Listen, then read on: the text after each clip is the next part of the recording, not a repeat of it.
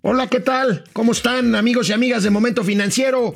Hoy es jueves, hoy es jueves 19 ya, 19 ya de noviembre de este 2020. Les quiero, eh, quiero arrancar este programa muy respetuosamente enviando, enviando las condolencias de todos los que hacemos Momento Financiero.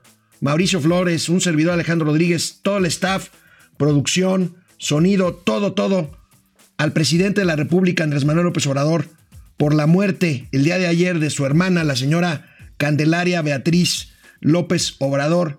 Que en paz descanse, señor presidente, nuestras condolencias. Empezamos. Esto es Momento Financiero. El espacio en el que todos podemos hablar. Balanza comercial. Inflación. Evaluación. Tasas de interés. Momento financiero. El análisis económico más claro. Objetivo y divertido de Internet. Sin tanto choro. Sí. Y como les gusta. Peladito y a la boca. Órale. Vamos, réjete bien. Momento Financiero. Hoy se cumplen, hoy se cumplen ocho meses. Ocho meses de la pandemia, del primer caso. En México, ¿no? En México, en México, porque en, México, el año sí. ya un año, en el, en el mundo ya un año. Bueno, en Wuhan. Porque Eh, hay quienes eh. dicen que andaba en Italia y andaba Bueno, de ya andaba, pero bueno, el primer caso documentado fue el de Wuhan, fue hace un año, y hoy en México ocho meses. Ocho Híjoles. meses. ¿Cuál es el balance en ocho meses? El COVID-19 está fuera de control en México. Hay más no de cierto. 100 mil ver, muertos. No es cierto. La- ¿No es cierto? ¿No es cierto? No, a ver, lo que pasa es que tú estás tratando de echarle la culpa a un gobierno que lo está haciendo bien. Ok. O sea, ese, ese es el problema. Ok, está bien. O sea, Los 100,000 lo- muertos. Acuérdate lo que dijo el señor Hugo López Gatel, que en todo caso nosotros paguemos las campañas de los cubrebocas. Ahorita lo vamos a ver. Todo eso. Ahorita lo vamos O a sea, Realmente, pues él simplemente dijo que, pues, que era como una gripita, ¿no? Bueno, esto es en cuanto a salud, 100 mil muertos. En cuanto a economía, una recesión que ya ronda el 10% de caída en el Producto Interno Bruto y no se ve para cuándo. Oye, pero no le cómo. cargues todo al coronavirus. La recesión se vino haciendo desde hace un año. Pues sí, eso sí. Ya venía, o sea, digo, nada más ahora sí que estábamos en la orillita y esto nos empujó. Señor López Gatel, usted disculpará, pero el encabezado de hoy de este programa, y nos vamos a basar en el periódico, este que ustedes dicen que es un pasquín inmundo, reforma, es la cifra. Aunque no le guste, 100 mil muertos. 100 100,000 mil petateados. muertos. Ahí Oye, está. Oye, ¿sí sabes por qué les dicen petateados? No, ¿por qué? Porque antes cuando pues en la Ah, pues el petate de muertos. Ajá, en un petate te envolvían y vas para el hoyo. El petate de Pero bueno, ahora desafortunadamente hasta los panteones han tenido problemas de espacio.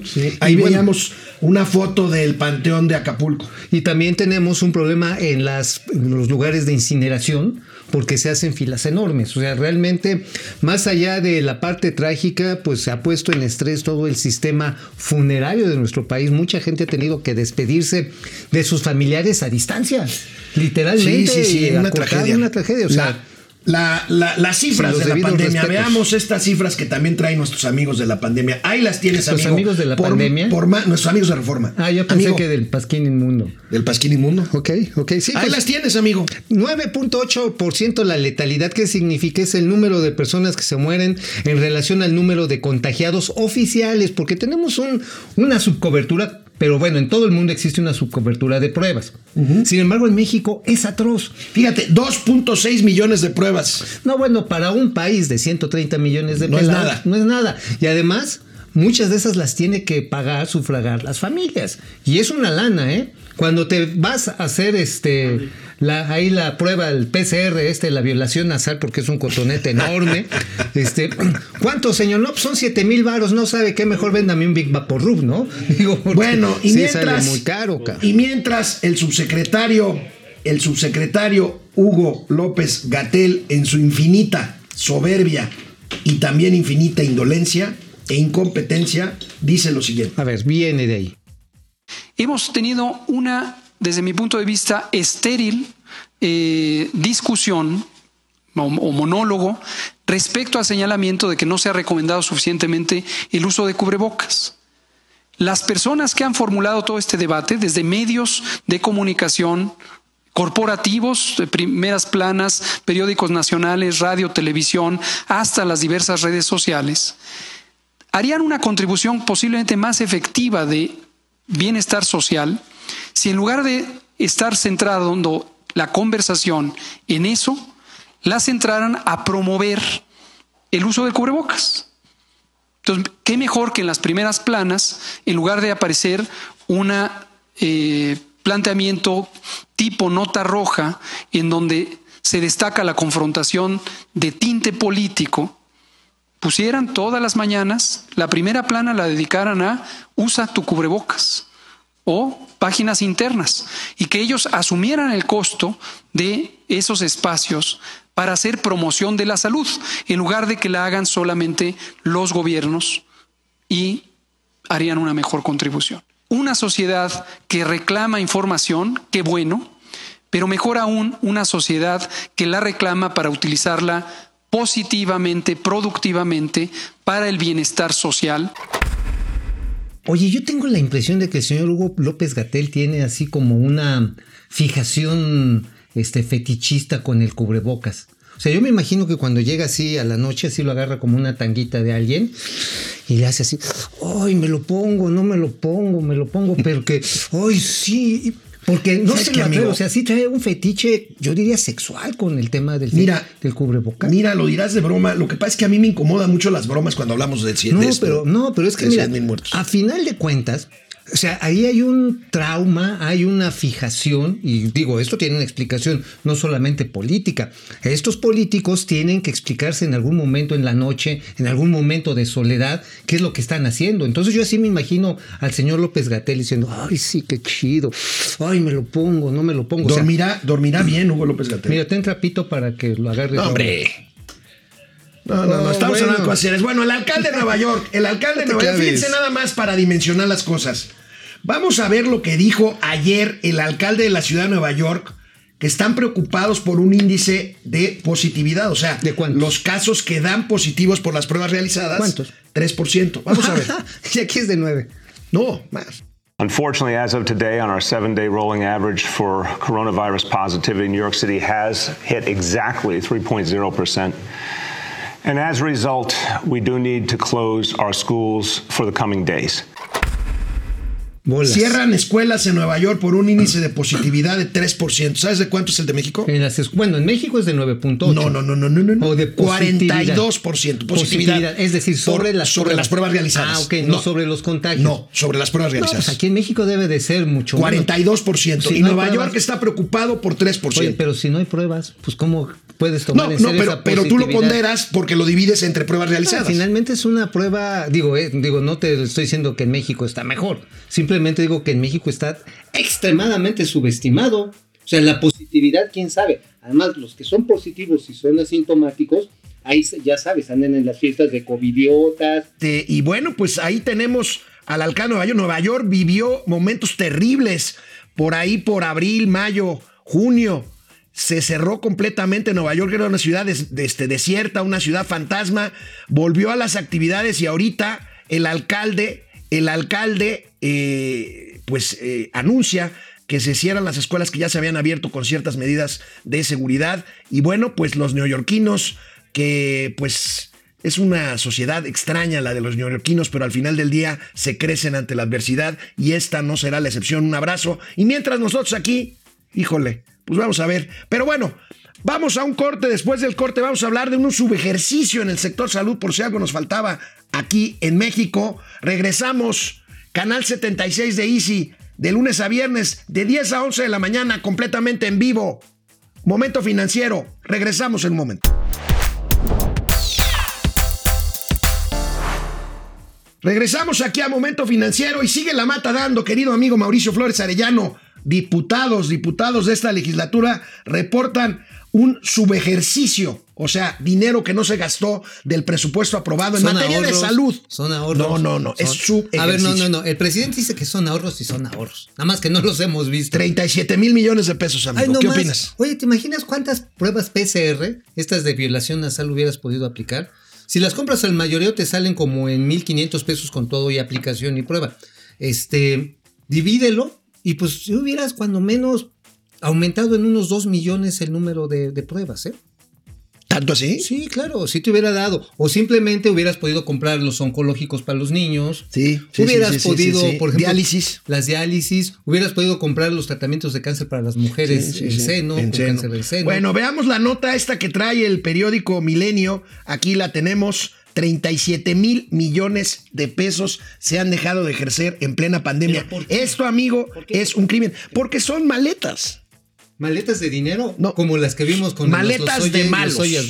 Ah, maletas de tarugos. Se les dice más feo, se dice con P. Veamos los datos concretos que ver, nos bien. regala Milenio en su elección de hoy. Saludos a Jesús Rangel, el buen amigo. Ahí tenemos los subejercicios. Mira, en total hasta abajo 37 mil millones de pesos. Pero el seguro Pero social es el platícanos que se el seguro atasca. social, amigo. El seguro social se atasca con todo y que el señor Zoé Robledo este, se deshace en unos discursos bien bonitos, ¿no? La cuarta transformación y vamos a llevar la salud a todos los mexicanos. El pobre seguro social de por sí está boqueando, no de esta administración, ya tiene muchas décadas, real- literalmente décadas de estar sufriendo y de todas maneras no le invierten. Y bueno, o le invierten mal, amigo. Tú recordarás al inicio de la pandemia, incluso también los trabajadores del ISTE, que les mandaban unos kits chafísimas de protección a los médicos. Ah, sí, me Y acuerdo. México tiene la tasa más alta de mortandad en personal médico contagiado por COVID. En el mundo. En el mundo. O sea, ahí sí tenemos el primer lugar. Y tenemos ahí lo que El es. ISSSTE este, menos 10 mil millones de pesos. Tú ya fuiste al ISSSTE, ¿verdad? No, no he ido. ¿No? Al No. ISSSTE de las petacas, No, no, no, claro, no, de lo de la lana. No, no, no. Bueno, este, la- el símbolo médico me imagino que están Ese es refiriendo el al quién sabe. Al quien sabe. Bueno, el quien sabe, pues el quien sabe, quién sabe cómo va a funcionar, pero aún así tiene un subejercicio enorme, enorme en relación a lo que se le ha autorizado. Prácticamente no ha gastado nada porque no saben en qué gastar. Así ese es el problema. Híjole, qué tragedia, qué tragedia. Oye, pero, y seguimos sin saber el año que entra dónde están Oye, los recursos te- para te- comprar medicina. Te voy a, des- para comprar te voy a vacunas. dar cuál es mi hipótesis macabra, pero luego no sé qué van a hacer cuando les caiga la Auditoría Superior de la Federación. A ver, ¿cuál es? Mi hipótesis macabra es que como no tienen lana, como siempre estuvieron diciendo que las vacunas iban a salir del avión presidencial, que los evacuados de Tabasco iban a salir del avión presidencial, que, este, que las tortas, los, los Boeings y todo que se reparte para las campañas iba a salir del avión presidencial. Y como no se vendió el avión presidencial, ni se rifó ni nada, o sea, no hay lana. Esta, este dinero lo están reservando para hacer las compras de emergencia que tienen que hacer con los NOPS.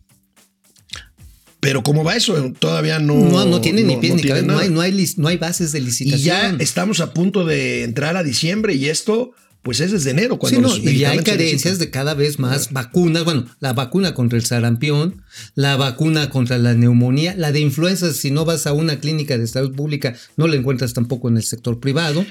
Híjole, bueno, Y bueno, y los- que Dios nos agarre confesados con este Bueno, tema. amigo, también este, hay otras aplicaciones bien capiernosas que pueden ser solución, pueden solucionar. Este, A ver, señor productor, por favor. oye, no, no, bueno, ¿sí conoces los trociscos? Este, Sí. ya, ya, mira, Los ya tros- cuando repites más de dos veces un chiste es que ver, ya se te sí acabó. conoces los. Sí, a ver, acuérdate de este. El trocisco era una pasta eh, que venía acomodada con una serie de ingredientes herbales. Ya después lo hicieron estas pastillitas que de mentol y todo. Pero ayuda, ¿eh? Entonces, Bueno. digo, si te lo quieres poner. Amigo, ¿por qué no mejor nos cuentas de los desencuentros que ha tenido el gobierno actual con empresas españolas? Recuerdo el caso de Iberdrola. ¿Por qué lo digo? Después del comentario que nos hagas del desencuentro este eh, que ha habido con empresas españolas, quisiéramos, quisiera comentar una entrevista que le hace Pascal Beltrán del Río a la ministra de Asuntos Exteriores de España. Eh, pero platícanos, eh, ¿cuáles han sido estos desencuentros, aparte de Iberdrola, eh, Repsol?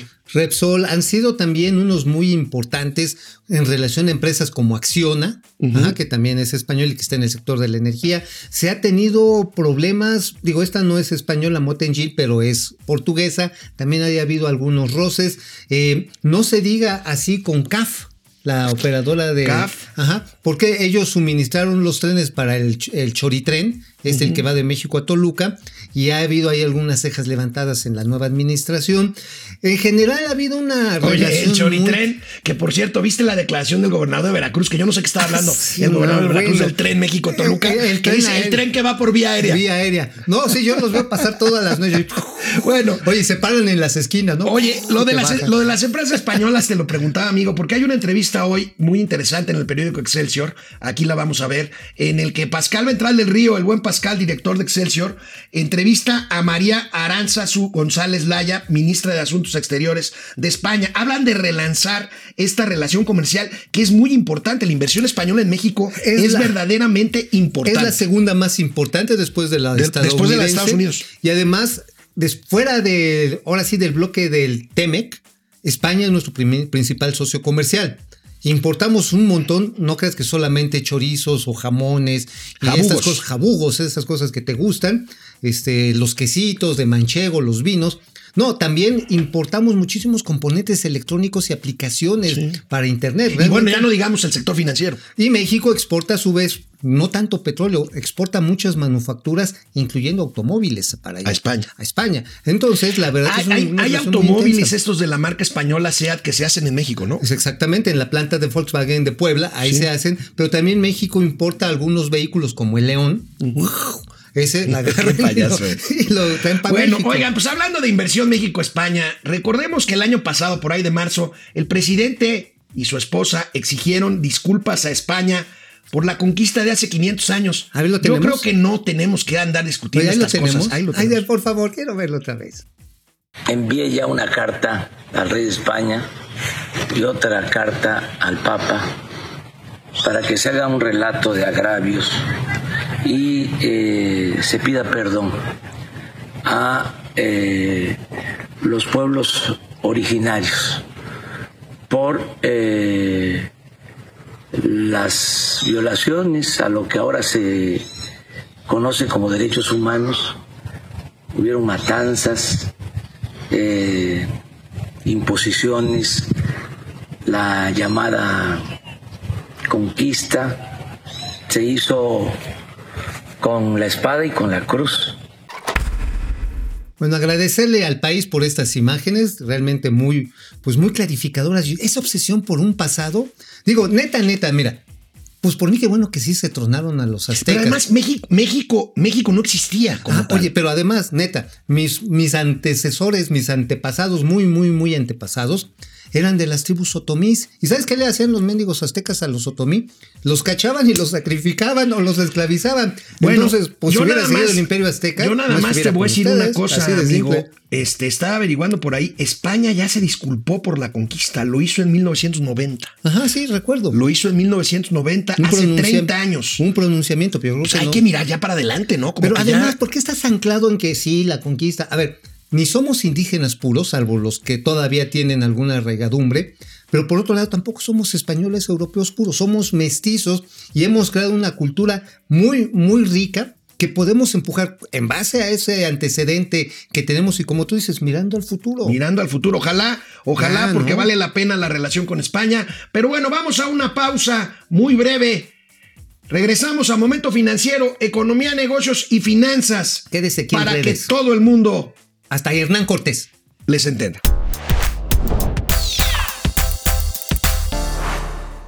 Bueno, amigo, eh, ayer hablábamos de la situación complicada para la banca según Standard Poor's el año que entra Yes. por el tema de la cartera vencida. Bueno, ayer hubo sesión del comité directivo, la sesión mensual que tienen los directivos de los bancos, de la Asociación de Bancos de México.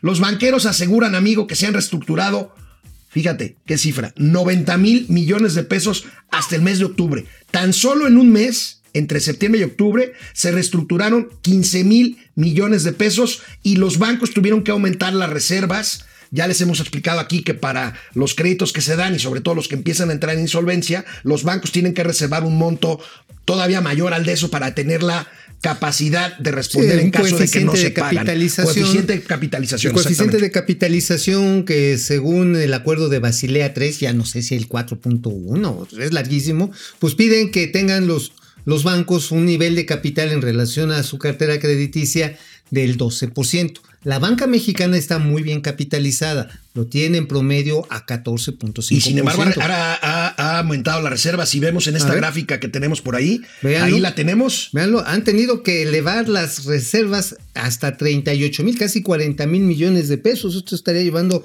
a un nivel de capitalización de prácticamente, amigo, del 20%.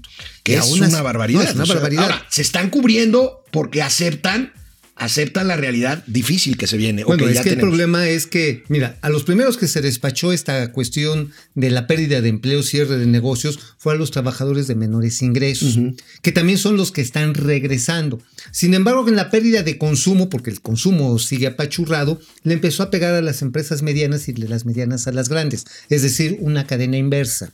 Ajá. Y no es un círculo holístico, este es un círculo perverso. Entonces empiezas a pegarle a todo y entonces hoy los trabajadores, los empleados por, su- por su- por su propia cuenta, profesionistas independientes, están viendo reducir sus ingresos.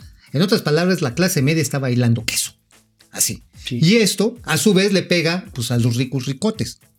O sea, viene, es todo un encadenamiento que por lo tanto aquel que había conseguido su crédito hipotecario, su cochecito, que tenía para el tarjetazo para el fin de semana, pues ya no lo tiene. ¿eh? Bueno, el presidente de los banqueros, Luis Niño de Rivera, insiste en que la banca debe ser parte de la solución y no del problema ¿Qué dice? que estamos, que estamos Luis? viviendo. Vamos a ver qué dice el buen Luis Niño de Rivera. el Banco de México, Gerardo Esquivel, lo que tenemos que estimular es la demanda agregada.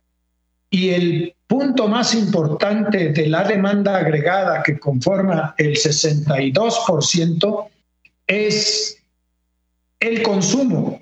Y por ello estimular la capacidad de consumo es una forma muy importante de reactivar la economía. Pasemos a la siguiente lámina, por favor. Para ello, contamos con 1.2 billones de pesos disponibles, es la liquidez que tiene la banca, la diferencia entre la captación, que son 6.7 billones de pesos, que ya vieron ustedes, y el crédito otorgado tanto al sector privado como al sector público de 5.5 billones de pesos.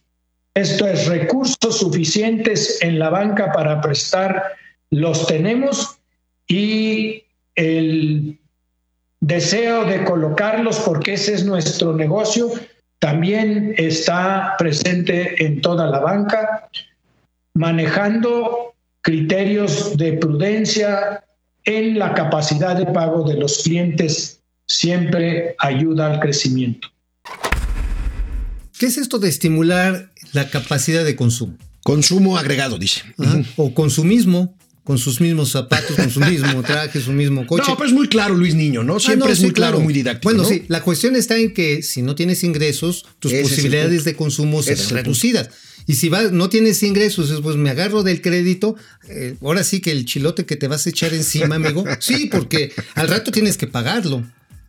Al rato tienes que pagar si dices, bueno, ahorita vamos al buen fin y vamos a despanzurrar la tarjeta de, de crédito y no te va a alcanzar después para pagarlo. Entonces las familias, como lo veíamos ayer, han sido más prudentes, excesivamente prudentes, quiero decir, al grado de que las transacciones con tarjeta de crédito se cayeron casi 10%. Sí, sí, sí, sí. Y las de ayer, débito Y las de débito subieron. subieron, ¿cuánto? Casi 16, ¿no? 16%. 16%. Oye, amigo, hablando de banqueros, van a tener un nuevo presidente a partir de eh, el año que entra. La convención bancaria, yo ya llevo más de 30 convenciones. ¿Tú cuántas llevas? Más o menos igual. Más ¿no? o menos, sí, somos Pero es, contemporáneos. es de el, año que entra, el año que entra va a ser eh, en forma virtual y va a haber un nuevo presidente que sustituirá a Luis Niño de Rivera.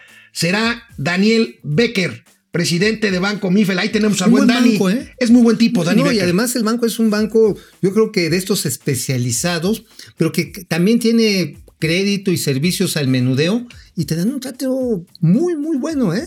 Ahora, Realmente este, es Dani, Becker, buen, amigo, a mí me cae muy bien. Este, ya ha sido vicepresidente varias veces del ABM. Ahora, en el entorno este de la relación difícil con el gobierno de la 4T, este, Luis Niño de Rivera ha hecho un papel espléndido, es un politicazo, aparte de un gran banquero y un gran cronista deportivo. Luis Taurino. Niño, taurino y deportivo, tenis y clavados. Bueno, clavados, sí, él fue Tenis campeón. clava- de, él fue campeón de, clavados. clavados y tenista y, y cronista taurino, en fin. Pero Luis Niño es un hombre que se le da la negociación, la política. Este, Busquen eh, resolver. ¿Cómo, cómo ves a Danny Becker? Eh? Mira, yo siento que Danny Becker es más técnico, mucho más banquero, pero tiene tacto, tiene tacto y yo siento que va a ser un poquito más el pie sólido ante pues las presiones que vienen al sector financiero. Acuérdate que hay una iniciativa, por ejemplo, de Ricardo Monreal, el senador, en el que dice que quiere acabar con los abusos en los cajeros automáticos, ¿no?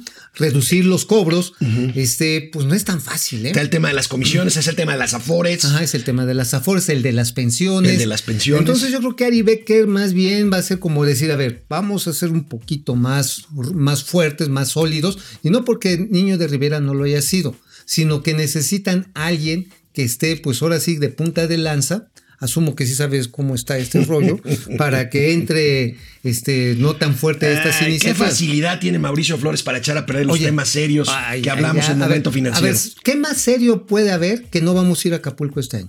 El año que entra. El año, este año bueno, ya acabó. ya, ya, pero bueno, es que ya no sé ni en qué año. Bueno, será la primera convención a la que falta. Es como el chiste, ¿no? De que, oye, es la, será la, este año será la primera vez en 30 años que no corre el maratón internacional de la Ciudad de México por la pandemia. Los anteriores 29 no lo corrí por flojo. Por flojo, esa vez fue porque, oye, sí que triste, ¿eh? porque la bancaria en Acapulco era memorable, le daba mucha vida. Sí, sí, sí. Oye, hablando de, hablando de banqueros, este, fíjate que el podcast este que hace periódicamente Banorte ya se está convirtiendo un referente muy importante. Ah, claro. El último que subieron ayer entrevistan al economista Luis de la Calle. ¿Conoces a Luis? Muy Claro bien. que sí. Muy buen economista. Habla de las oportunidades que se presentarán para México. Fíjate, una voz optimista, la de Luis realista, pero más optimista, basadas, basadas estas expectativas en la economía de los Estados Unidos, de la cual no es un secreto que dependemos. Ah, no, bueno, además porque lo que está previendo está en que la relocalización, y él lo dice en este podcast de Banorte, está previendo que muchas empresas estadounidenses que se habían ido a China, ahora se van a relocalizar en México, o deberían relocalizarse en México, tanto por la facilidad logística como por los beneficios arancelarios que tiene el Pues país. es que tenemos este, miles de kilómetros de frontera con la economía más grande del mundo. Esto lo trata, bueno, lo hemos explotado y se ha explotado desde el 94 Pero con se el TLC. puede ser todavía se puede más. hacer todavía más. Luis de la Calle, gran economista. ¿Qué está haciendo ahora Luis de la Calle? Digo, pues mira, sé que es consultor, ¿no? Es consultor privado. Bueno, fue uno de los grandes asesores cuando se empezó la idea de renegociar el TLC por parte de Donald Trump. No fue idea mexicana. ¿eh? No, no. no, no, no. No, No, Ay, no, sí. no. La verdad es que el TLC estaba bien. Habría que, habría que actualizar algunas cosas de digital y esas cosas, pero el TLC es mejor que el Temec. ¿eh? Ah, no, sí, claro. No, bueno, esto fue porque nos dejó Cayetano Frías, pues el Big Cheto, ¿no? Y ¿cómo le decían a Jesús Seade? Jesús Cede. Je- Jesús cede, Jesús, Jesús dijo, cede. ay, bueno, sí, voy cediendo, cediendo. ¿En serio? Regresamos después de una pausa, momento financiero, economía, negocio y finanzas, para que hasta Chucha. que Jesús Seade les entienda. Ahorita en el corte nos preguntaban nuestros amigos de internet qué pasaría si cambian la ley para usar las reservas del Banco de México para capitalizar Pemex. Híjole, agarren sus cosas y vámonos. Haití. Por eso, por eso hay que ir a votar en 2021 Sí, sí, para no, evitar este tipo sí, de cosas. Sí, no, vámonos a Haití ya de a tiro. Imagínate lo que son todos los derechos de pago que se tienen allá en Banco de México, que no son propiedad del gobierno, ¿eh? Son de todas las personas, todas las empresas que tienen transacciones de pesos frente a otras monedas. Y Banco de México lo que hace es que las va administrando para precisamente tener el control sobre los flujos monetarios, sobre la masa monetaria. Si le quitas esto y dices, échenmelo todo para capitalizar una empresa que está quebrada, una empresa cuyo papel está en calificación. Pero además de las reservas no son para eso, punto. Ajá. No, bueno, las O sea, reservas tienen usos muy claros. Suponiendo que las reservas pudieran usarse en capitalizar a Pemex, sería un dinero de todas formas mal invertido por la situación que estás diciendo. Así digo, ¿para qué le metes dinero bueno al malo? Bueno, pero ¿por qué no vemos? Tenemos pendiente lo que dijo Luis de la Calle en el podcast de nuestros ver, amigos ¿qué de? Banorte. ¿Qué dijo? ¿Qué dijo? De hecho, ¿sabes qué? Probablemente las remesas van a bajar por el desempleo que va a ocasionar el confinamiento. Entonces, eh, la México tiene un conjunto de tres noticias positivas. Uno es el programa contracíclico de Estados Unidos, dos es la implementación del TEMEC y tres es la necesidad de diversificar el riesgo chino. Eh, y eh, debiéramos ver cómo eh, hacemos para apuntalar estos tres eh, es- aspectos positivos para eh, apoyar a la economía mexicana en un aspecto de recuperación, eh, en el entendido de que el esfuerzo fiscal de México eh, va a ser relativamente eh, modesto como lo ha sido en esta.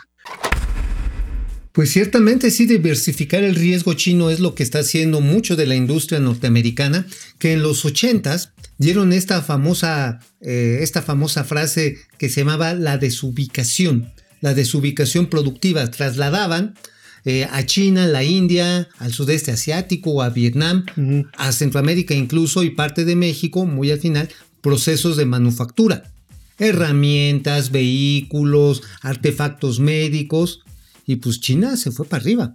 Y el déficit comercial de Estados Unidos con China se hizo monstruoso. Monstruoso. Bueno, en fin. Amigo, eh, habíamos dicho ya eh, que una de las características de una época de crisis es que los grandes corporativos empiezan a fusionarse. Sí. Buscan economías de escala, buscan mayores eficiencias, menos gasto, en fin. Bueno, pues ayer la agencia española F nos adelanta una fusión interesante. Aquí la tenemos. Las Bien, grandes automotrices Fiat Chrysler se van a fusionar con el consorcio que hace las marcas Peugeot, Opel y Citroën. Peugeot. Peugeot es esta marca muy bonita, franchute. A mí me francesa. encanta el Peugeot. Sí, el único, a mí también me encanta el Peugeot. el Peyote. Este, no, el, el problema de Peugeot muchas veces en México fue de que entró en una competencia frente a autos muy este, económicos como los asiáticos. Y ellos siempre con una maquinaria mucho más fina, el costo, pues no siempre era el más atractivo para el mercado. Pero Peugeot le pegó, Ah, o sea, ya lleva varios años en México y Aguanta, ahí va, ¿eh? pero ahí va. tiene, pero no tiene la, Es, es- es una, es un target, como dicen los, los mercadólogos, un objetivo comercial distinto, ¿no? Sí, claro, sí, es totalmente un mercado más sofisticado, por decirlo así, alguien que le gusta como ronronea el motor. Bueno, pues, entonces ahí tendremos ya entonces un consorcio en donde habrá Fiat, los italianos que ya se habían fusionado con Chrysler. ¿Hace cuánto se fusionó? Hace un par de años, ¿no? No, tiene un poquito más, un casi poco más. cuatro. Con, eh, con lo que es eh, Peugeot, Citroën y Opel. Lo la- interesante la, alemana va a ser, Opel. ¿sabes qué va a ser lo interesante cuando empiecen a unificar plataformas? eh, básicamente son los chasis, los trenes de movimiento que les llaman, porque sobre una misma plataforma, por ejemplo, este Kia lo ha hecho de una manera impresionante. Kia son los coreanos. Los coreanos. O sea, sobre una misma plataforma generan como 20 modelos. Y también los, eh, los japoneses lo han hecho. Entonces esto implica que van a estandarizar ciertos equipamientos y ciertos sistemas para aprovechar las economías de escala. Si se aprueba esta fusión, amigo, estaremos hablando del cuarto grupo automotriz a nivel mundial con ventas de 8 millones 700 mil unidades al año. Oye, pero este, fíjate que a mí de Fiat Chrysler lo que más me gusta de Chrysler, ¿sabes qué es? Los Jeep.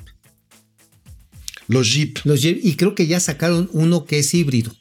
Finalmente sacaron un Ah, híbrido. no habían sacado un híbrido. No habían sacado un híbrido. Es, mira, mira, señal, ya cuando el mercado norteamericano dice, basado en combustión este, Fósil. tradicional, fósil, saca un híbrido, ya, ojo, ¿eh? Ojo, ¿eh? Y no, y, y no es cualquier coche, es un coche muy acá y es Bueno, una señal fortísima. Bueno, amigo, pero vamos ya de la tierra al aire. Hace dos años, tras dos lamentables accidentes de equipos de la estadounidense Boeing, la aeronáutica Boeing, en su modelo 737 MAX, Ajá. Es el, regresan.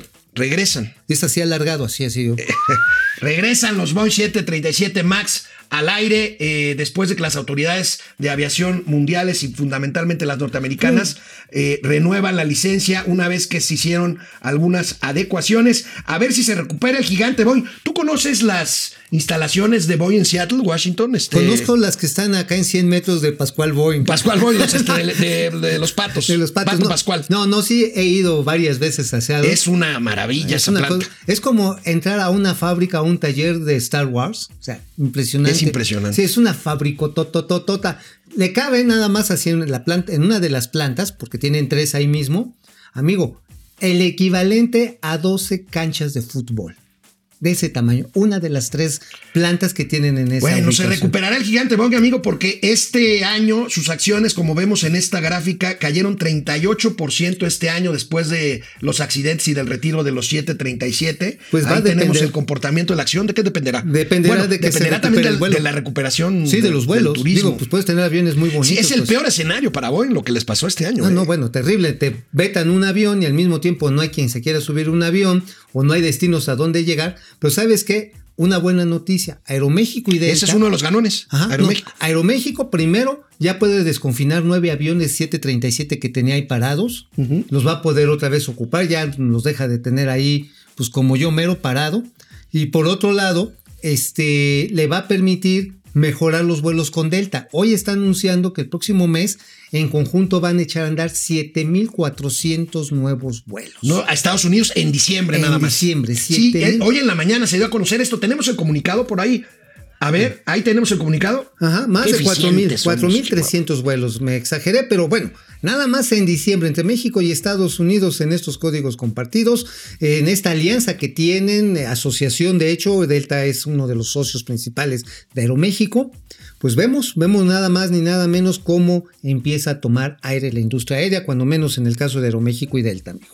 Pues qué bueno, es buena noticia. Ahora Excelente. esperemos, esperemos la vacuna, por favor, Por favor, porque mientras no haya vacuna no se va a solucionar el tema de pero la pandemia. vacunas, pero también tratamientos, amigo. Tratamientos Ajá, también. Porque vacunas son para sanos, para, para que no contraigan el virus. Pero el que lo Un cachó. tratamiento de quien lo cachó, ¿no? Porque, Quien lo pues, cachó. Y que además la gente se cuide. Oye, amigo, ayer nos advertías en una exclusiva de esas que te gustan a ti.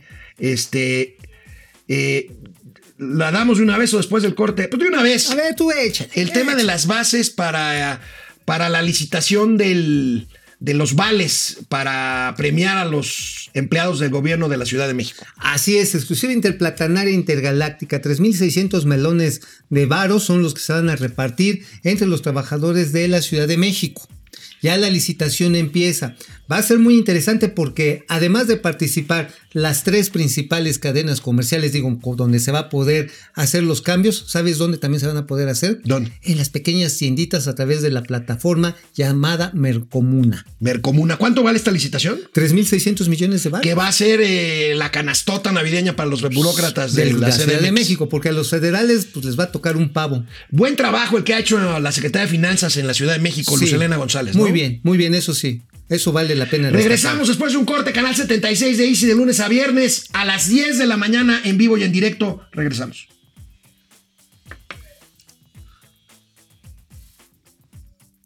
Oye, amigo, yo el lunes voy a tener, voy a Azteca. Me lo imaginé. Entonces, hay que decirle a Iván a ver si viene alguna de las Sí, amigas. sí, sí. Sí, sí, sí. La brugadita, por ejemplo. Bueno, Oye, y a ver, este, estaba pensando, a ver, a los burócratas de la Ciudad de México les va a ir bien. ¿les va a ir bien? Sí, porque en la federal son nada más 500 mil vales, este, los que van a dar de compensaciones. Y, además la en- cantidad... y en CDMX? En CDMX van a ser por ahí de, este, de 300 mil. O sea, les va a tocar más. Y mientras tanto, a muchos burócratas de alto nivel les va a tocar, en el gobierno federal les va a tocar un pavo. ¿700 mil? 700 mil. No, te imaginas. 700 mil. Bueno, Juan No, pero- Ramírez. Oye, ya, no, no, ardilla. espérate, no, espérate. Es que a unos les va a tocar pavo. Pavo, Pavoroso. Juan Ramírez, No, desde rudo, ¿eh? Zapopan. Gustavo López Marín, con frío pero apuntado, gracias. Gracias. Alma Lilian, Ya desde saben, Aguascalientes. se les agradecerá. Enrique Herdes, buen día desde Monterrey. Javier Piñón, saludos al dúo dinámico de las finanzas. Muchas Thank gracias. yous, thank yous. Ari Loe, adelante, sí, adelante. Pepe Almazán, felicidades por la largada de programa. Ay, ay, ahí sí, ay, mi vida, ¿qué quieren? Enrique Herdes, José Luis Rosas, Enrique Ráfaga Martínez, Ráfaga, ¿cómo Ráfaga, estás? qué gusto, Ráfaga, Si- gracias. Si, Gatel decía tanto que se promueva el uso de cubrebocas, pues que empiece por hacer que AMLO y todo su gabinete lo utilicen en actos públicos. Pues eso sería muy saludable. Y no lo han hecho, y ¿sabes qué, amigo? Como diría don Teofilito, ni lo Ni van a lo hacer. harán. A ver, ¿cómo va nuestra encuesta? ¿Qué es lo más doloroso de las 100 mil muertes por COVID-19?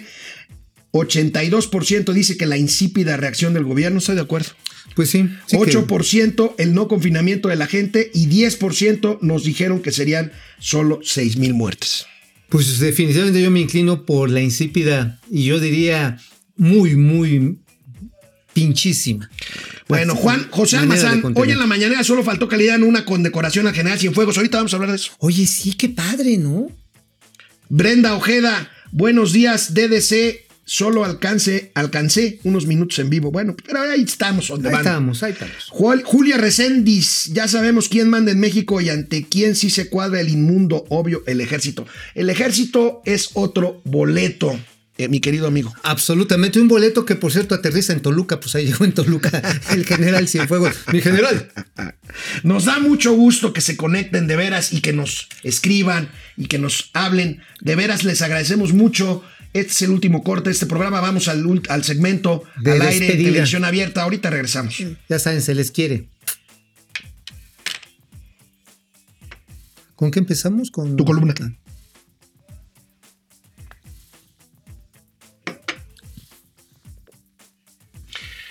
Y en su ya gustada sección, ¿qué escribió Mau hoy? ¿Cuánto le pagas a la razón porque te publique? eh? Pues mira, realmente me sale un poquito cara, pero pues mira, este, pues es lo para lo que me alcanza, ¿no? ¿De qué escribiste hoy, querido amigo? Gente detrás del dinero en el periódico La Razón. Gente detrás del billullo. A ver, ¿de qué escribiste hoy, amigo? Pues de las tienditas, man. De las tienditas, los changarros. La verdad está en que es imposible entender la vida en las colonias, en muchas comunidades, en los barrios, si la tiendita de Don Chucho, que de Don Víctor, que la de Doña Marta. Doña Marta, de- o Doña Tecla. Ajá, Doña Tecla, Doña Pelos, en fin. Oye, este, voy a la tiendita.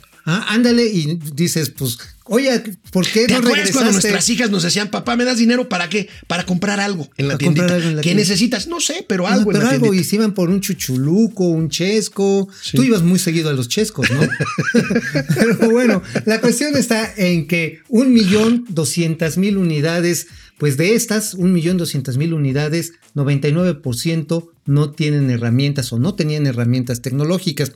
Y aquí lo que examinamos en la columna es cómo la industria mexicana de Coca-Cola, que son nueve embotelladores, entre ellos FEMSA, está también Argos, este, está Jumex, y por supuesto una serie de embotelladores locales, regionales, eh, junto con Coca-Cola, empezaron a apoyar, primero para que fueran lugares seguros, ¿no? Caretas, kits de sanitización, esquemas de cuidado de rotación, los estos postis en el piso, ajá, los de plástico para que la gente mantuviera la sana distancia, a 850 mil empresas pequeñas les echaron... Oye, amigo, yo quiero decir, aquí en las tienditas tenemos cientos de miles de historias de verdaderamente héroes anónimos Sí. que se la rifan compitiendo contra los Oxxos, contra los 7-Eleven, contra los este, Kmarts, contra, o sea, Ajá. realmente Contra señoras, por ejemplo, a la vuelta de la casa de todos ustedes, una señora que de veras se la rifa porque ahí tiene junto un Oxxo y ahí va, ¿eh? Ahí va, sí. No, a mí me ha tocado ver lamentablemente que dos changarritas cerca de donde yo vivo han tronado porque hay un Oxxo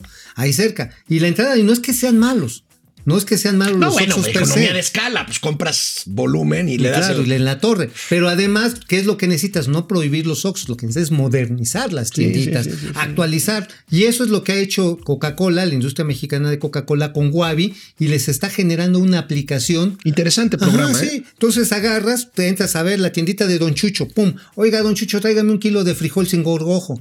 Y ahí va este, el, el- el el que va repartidor de Don Chucho. Y entonces reactivas la economía en los barrios. Buena evitas, idea. ¿sabes qué evitas? Que las tienditas se conviertan en narcotienditas. Bueno, pues esa es la columna, gente detrás del dinero de hoy de Mauricio Flores Arellano. Y bueno, como lo adelantamos ayer en la mañana, ayer mismo, por ahí de las ¿Qué? 18:40 horas, tiempo de México, llegó a Toluca en un avión privado el ex secretario de la Defensa Nacional, general Salvador Cienfuegos, y quedó libre. Y quedó libre, sí, ¿verdad? O sea, no que la fiscalía, y sí, es que es bien corrupto. ¿Te acuerdas lo que ayer nos pitorrábamos de Tontolini y de, de John Que Ackerman? se envolvieron en la bandera de la Ajá. 4T. Sí, sí. El secretario, "Por de adula- fin". el secretario de Adulación Pública, John Ackerman, diciendo, no, es que sí, estamos combatiendo a los corruptos con la ayuda de Donald Trump. Y bolas, Perico, que regresa El, el, canciller general. Marcelo Ebrard, que es el que se anota este triunfo político y diplomático, sin duda alguna, habló otra vez hoy en la mañanera del tema Cienfuegos. ¿Qué dijo? El eh, acuerdo de la jueza en Estados Unidos que conoció este caso fue en sentido favorable a lo que solicitó el Departamento de Justicia. Y apuntó la jueza que su decisión se basa también en que tiene toda la certeza de que en México se va a realizar la investigación correspondiente. Es decir, hay confianza tanto en los Estados Unidos como en México de que la investigación correspondiente será una investigación con los más altos estándares de efectividad y de honestidad y se confía, se respalda a la Fiscalía General de la República y al Poder Judicial de México, lo cual nos parece algo muy significativo proveniendo de las autoridades también judiciales de los Estados Unidos. Efectivamente, como ayer lo señaló el señor presidente, esto no había ocurrido, no tiene precedente. Y no tenemos la menor duda de que la Fiscalía General de la República llevará a cabo, a cargo del doctor Gertz Manero, una investigación a la altura del prestigio de México y de la dignidad de nuestro país.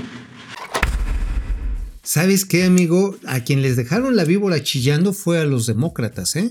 Porque los bueno, de hecho ya hubo por ahí un legislador Menéndez, demócrata, que se quejó. Que se quejó. Y la DEA está furiosa. La DEA, digo, la DEA tampoco crean que son las hermanitas de la caridad. No, no, no. La DEA, hay que recordar, estuvo metido en todo este escándalo del financiamiento Irán Contras.